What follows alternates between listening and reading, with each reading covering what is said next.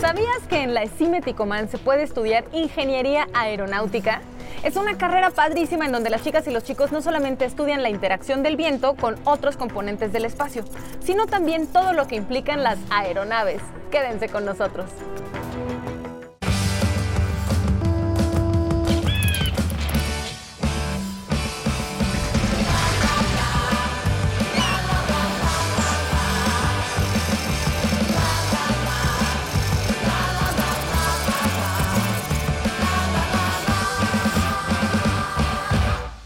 Nos acompaña Armando, que es director de la ESIME Ticomán, para platicarnos un poco acerca del por qué es que es tan especial esta escuela, qué es lo que se estudia aquí. Estamos aquí ubicados en la ESIME Ticomán, una de las cuatro unidades que tiene la ESIME, y en esta unidad eh, imparten cuatro este, programas, dos de a nivel licenciatura, Ingeniería Aeronáutica, Ingeniería en Sistemas Automotrices, y dos a nivel este, maestría una maestría en Ingeniería Aeronáutica y otra maestría en Ciencias en Ingeniería Aeronáutica y Espacial. En particular el hangar fue el primer hangar que hubo en México para alguna institución educativa, porque hasta hace poco más de 15 años éramos la única escuela a nivel nacional en donde se impartía Ingeniería Aeronáutica. Hoy en día ya, ya hay otras universidades, pero bueno, somos la que tiene mayor historia, toda vez que desde 1937 se imparte ingeniería aeronáutica en el Instituto Politécnico Nacional. Nosotros nacemos a la par del Instituto Politécnico Nacional. Qué increíble saber que la historia de, la aeronáutica aquí en el Poli es tan antigua. ¿Y, cómo está dividida la carrera? ¿Cuánto dura? Tiene una duración de ocho semestres. Y nosotros aquí tenemos dos especialidades. Una de ellas es operación y transporte aéreo y la otra es diseño y construcción. Los alumnos y alumnas tienen que cursar hasta cuarto semestre un tronco común y a partir de quinto deciden en qué se quieren especializar. En operaciones y transporte aéreo y diseño y construcción. Y entonces, hablando de aeronáutica aquí en el Instituto Politécnico Nacional, sabemos que entonces aquí se cuenta con un hangar, pero que además, como lo mencionamos, hay algunos mm, mm, vehículos, son vehículos aéreos, ¿cierto? Hay, algunos vehículos que están a disposición de las alumnas y los alumnos, pero ¿para qué? Ah, pues bueno, de manera inicial, bueno, tenemos varias aeronaves, este, algunas de ellas, bueno, como estas que podemos ver, fueron donadas por instituciones con las cuales tenemos convenio y algunas otras fueron desarrolladas propiamente aquí en la escuela. Eh, la finalidad de que estén aquí, pues es para que nuestros alumnos y alumnas empiecen en, en los primeros semestres a aprender cómo está integrada una aeronave, sus principios de vuelo y después a la postre ellos sean capaces de diseñar alguno de ellos. Por eso decimos que se trata de una carrera sí bastante teórica como cualquier ingeniería, pero también es sumamente práctica. Sí, sí, sí. Eh, es la práctica lo que finalmente nos hace complementar todo lo que vemos en el aula y, y, al final reafirmar y también, bueno, todo ese conocimiento que nos explican nuestros profesores, pero también nos da la posibilidad de empezar a imaginar o crear algunas otras posibilidades que pudieran eh, favorecer este sector, como es el aeronáutico. Lo mismo sucede para el automotriz. ¿Hay posgrados aquí? Sí, tenemos un par de maestrías. Bueno, tenemos nuestra sección de estudios de posgrado de investigación. En esta sección se imparten un par de maestrías. Una maestría en ingeniería aeronáutica, orientada a la parte de producción y administración de las tareas que se hacen para el cuidado de una aeronave, como es el mantenimiento, y alguna otra que es una maestría en ciencias en Ingeniería Aeronáutica y Espacial. Esta está orientada al cálculo y diseño de vehículos aéreos y espaciales. Muchísimas gracias, Armando. Encantado.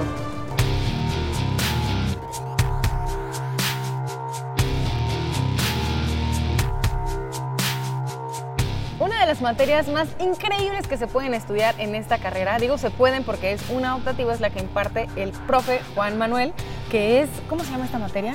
Es la materia de tópicos selectos de Ingeniería 1 que se dedica a diseño aerodinámico de aeronaves de ala rotativa. ¿A qué nos referimos con aeronaves de ala rotativa, profe? Que la aviación aeronáutica se divide en dos grandes campos, lo que es las aeronaves de ala fija, que son los aviones, y las aeronaves de ala rotativa, que son los helicópteros. Es uno de los eh, aeronaves que están incluidas dentro de estas aeronaves de ala rotativa aparte de lo que es el giro y el tilt rotor. Ok, ¿y qué es lo que aprenden las chicas y los chicos en esta materia? Entran en, el, en otro campo muy importante de lo que es la aeronáutica, en la, la, rotativa. Dentro de ellos el helicóptero y sus diferentes configuraciones. Eh, aquí pues como en casi todo el mundo tenemos la configuración de rotor principal y rotor de cola. ¿Cuáles son los rotores? Los rotores van ahí montados ¿sí? Ahorita están removidos las palas, ¿sí? Pero son esos elementos rotativos que generan sustentación, control y empuje para poder controlar el helicóptero en vuelo. Así es, aparte de conocer, familiarizarse con todas las partes importantes del helicóptero, así como sus sistemas, sobre todo los controles de vuelo, ¿no? Es muy importante conocerlos y ver que eh, el plato universal es el eh, sistema importante para poder comprender cómo se transmiten los movimientos de los mandos de vuelo hacia lo que es el rotor principal. Es muy importante poder complementar lo que es la teoría con la práctica. Se puede hacer la familiarización, el conocimiento de componentes y sobre todo prácticas. Se pueden hacer prácticas como se hacen en el mundo real, que llevan conocimientos prácticos de cómo se debe realizar, sobre todo el mantenimiento en ese tipo de aeronaves. Profe, ¿cuáles son las características de una aeronave como esta que tenemos a nuestras espaldas? Tiene características muy peculiares, como lo son todos los helicópteros, sobre todo el vuelo vertical, la capacidad de vuelo vertical y la capacidad de mantenerse estacionario en el aire, flotando, lo que le da mucha versatilidad a estas aeronaves debido a que se pueden realizar funciones de rescate, funciones de seguimiento, al tener un vuelo muy lento ¿sí? y poder eh, enfocarse en lo que se está siguiendo. ¿Cuánto tiempo dura esta materia? De hecho, son dos semestres, son seguidas, son seriadas esta materia. La materia de tópicos selectos de ingeniería era uno, es el diseño de aeronaves del arco Se van todos los pormenores de, de la aeronave y sus sistemas en el octavo semestre se da en dos vertientes, una que es diseño de aeronaves de la rotativa, donde se dedican a la aerodinámica, a la estructural, para poder diseñar estas aeronaves, y la otra hacia mantenimiento de helicópteros, ¿no? Poder darles mantenimiento, proponer formas de dar un mejor mantenimiento, de optimizar programas de mantenimiento para poder así eficientizar todo lo que es una línea aérea o un hangar o taller de reparación. Y esto, por supuesto, amplía el rango, amplía las capacidades que tienen las y los alumnos de esta licenciatura aquí en la ECIME Muchísimas gracias, profe. Muchas gracias a ustedes.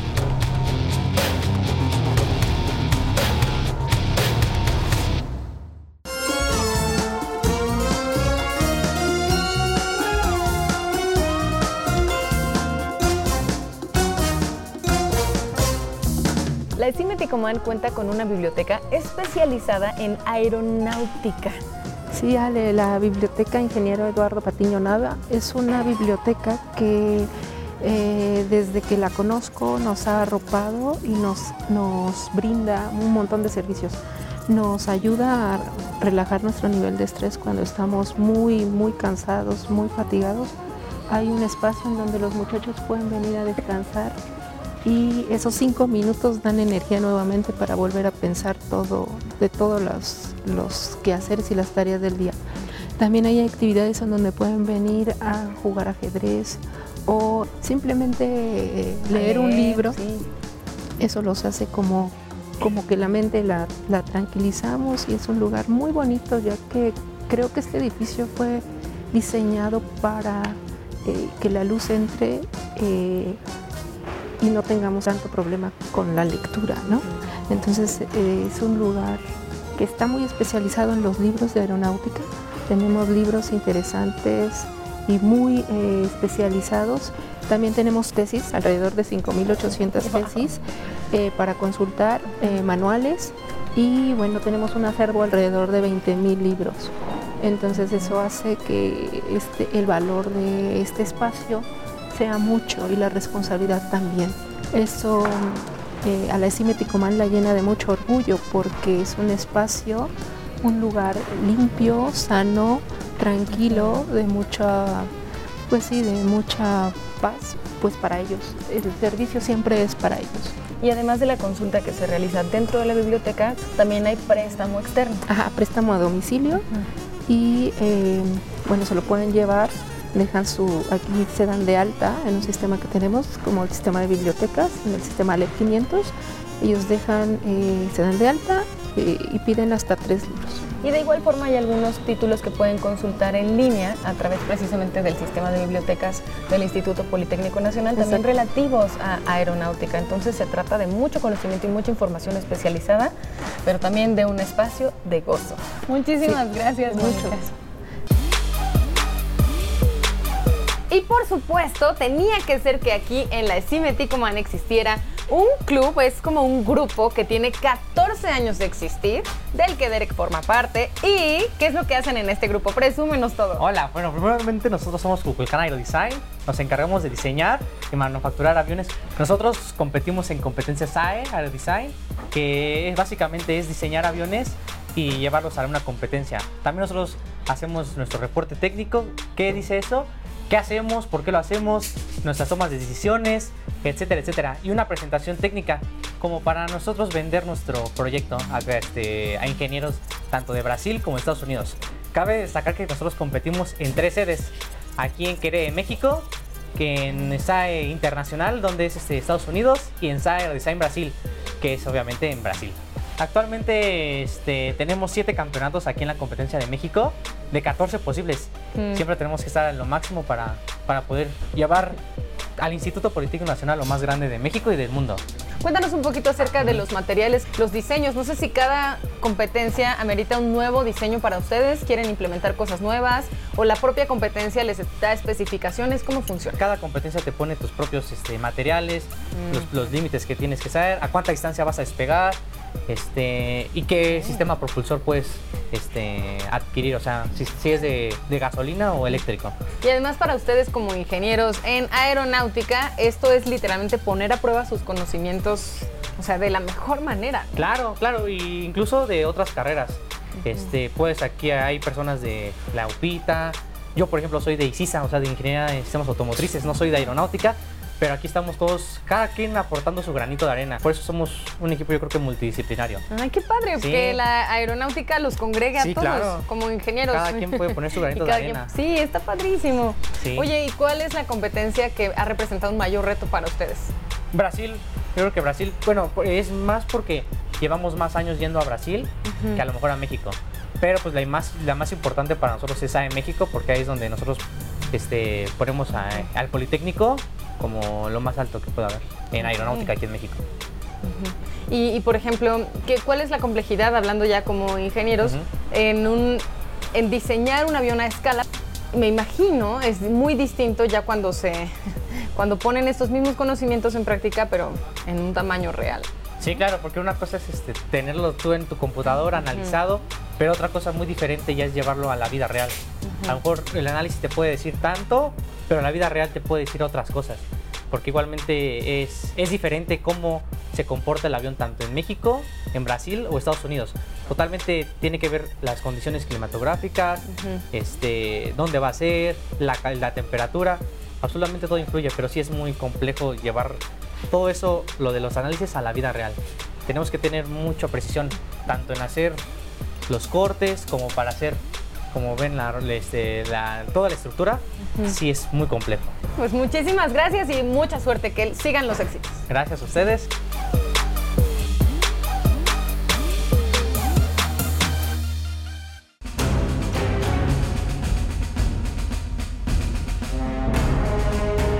Ahora nos encontramos en otro espacio súper especial para las y los estudiantes. ¿Dónde estamos, Eduardo?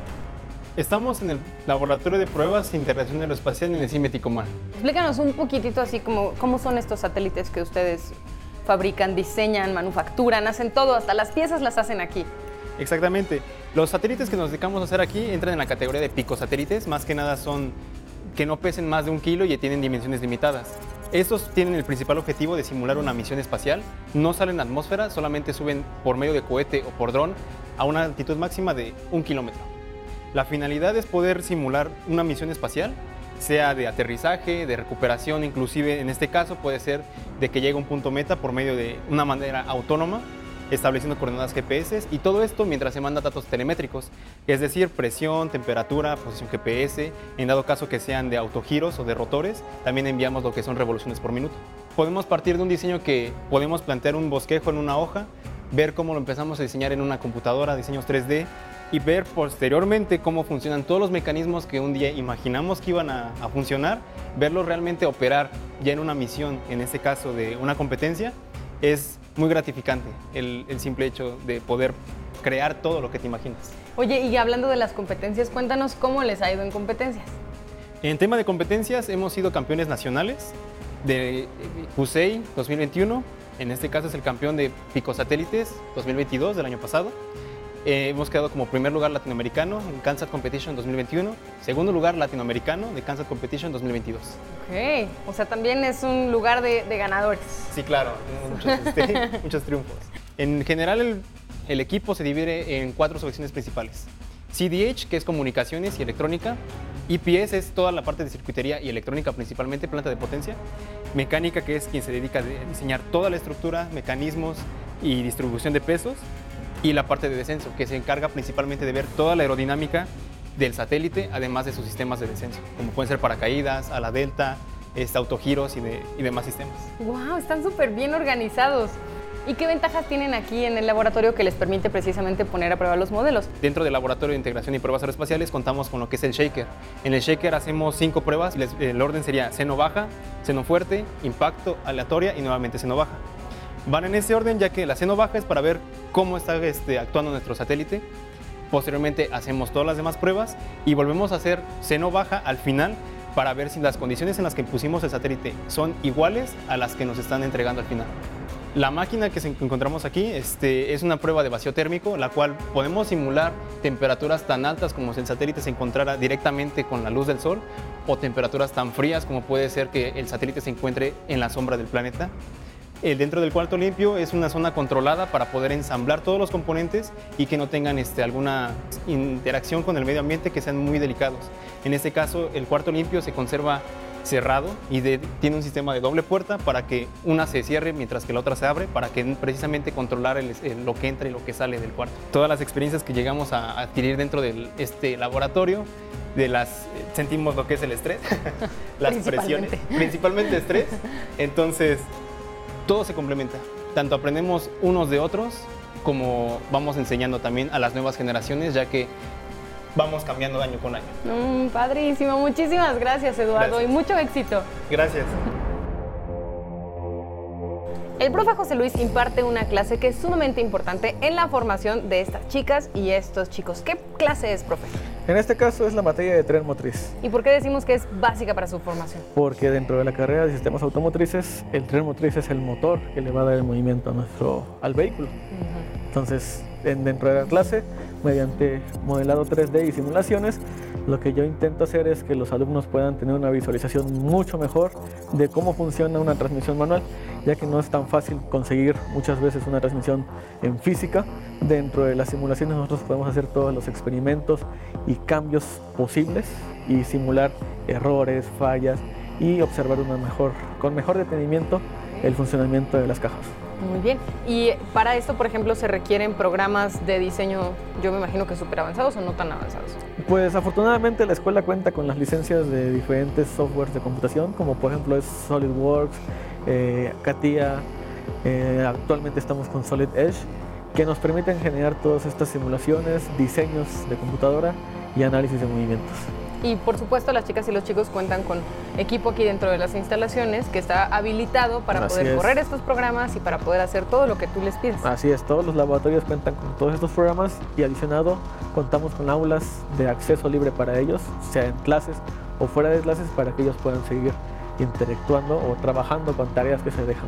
Muchísimas gracias, profe. No, de qué, muchas gracias.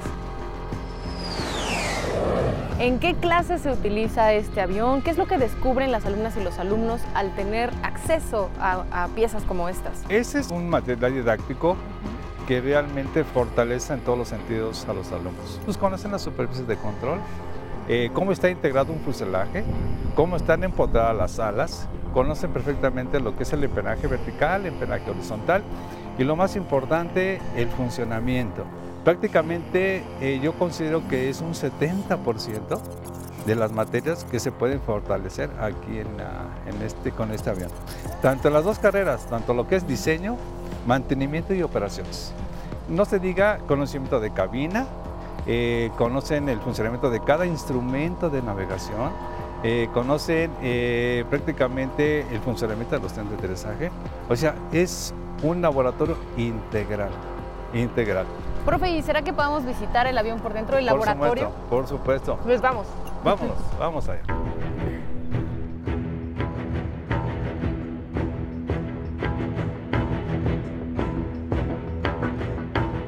Bienvenidos a bordo. Bienvenidos a bordo. Ok.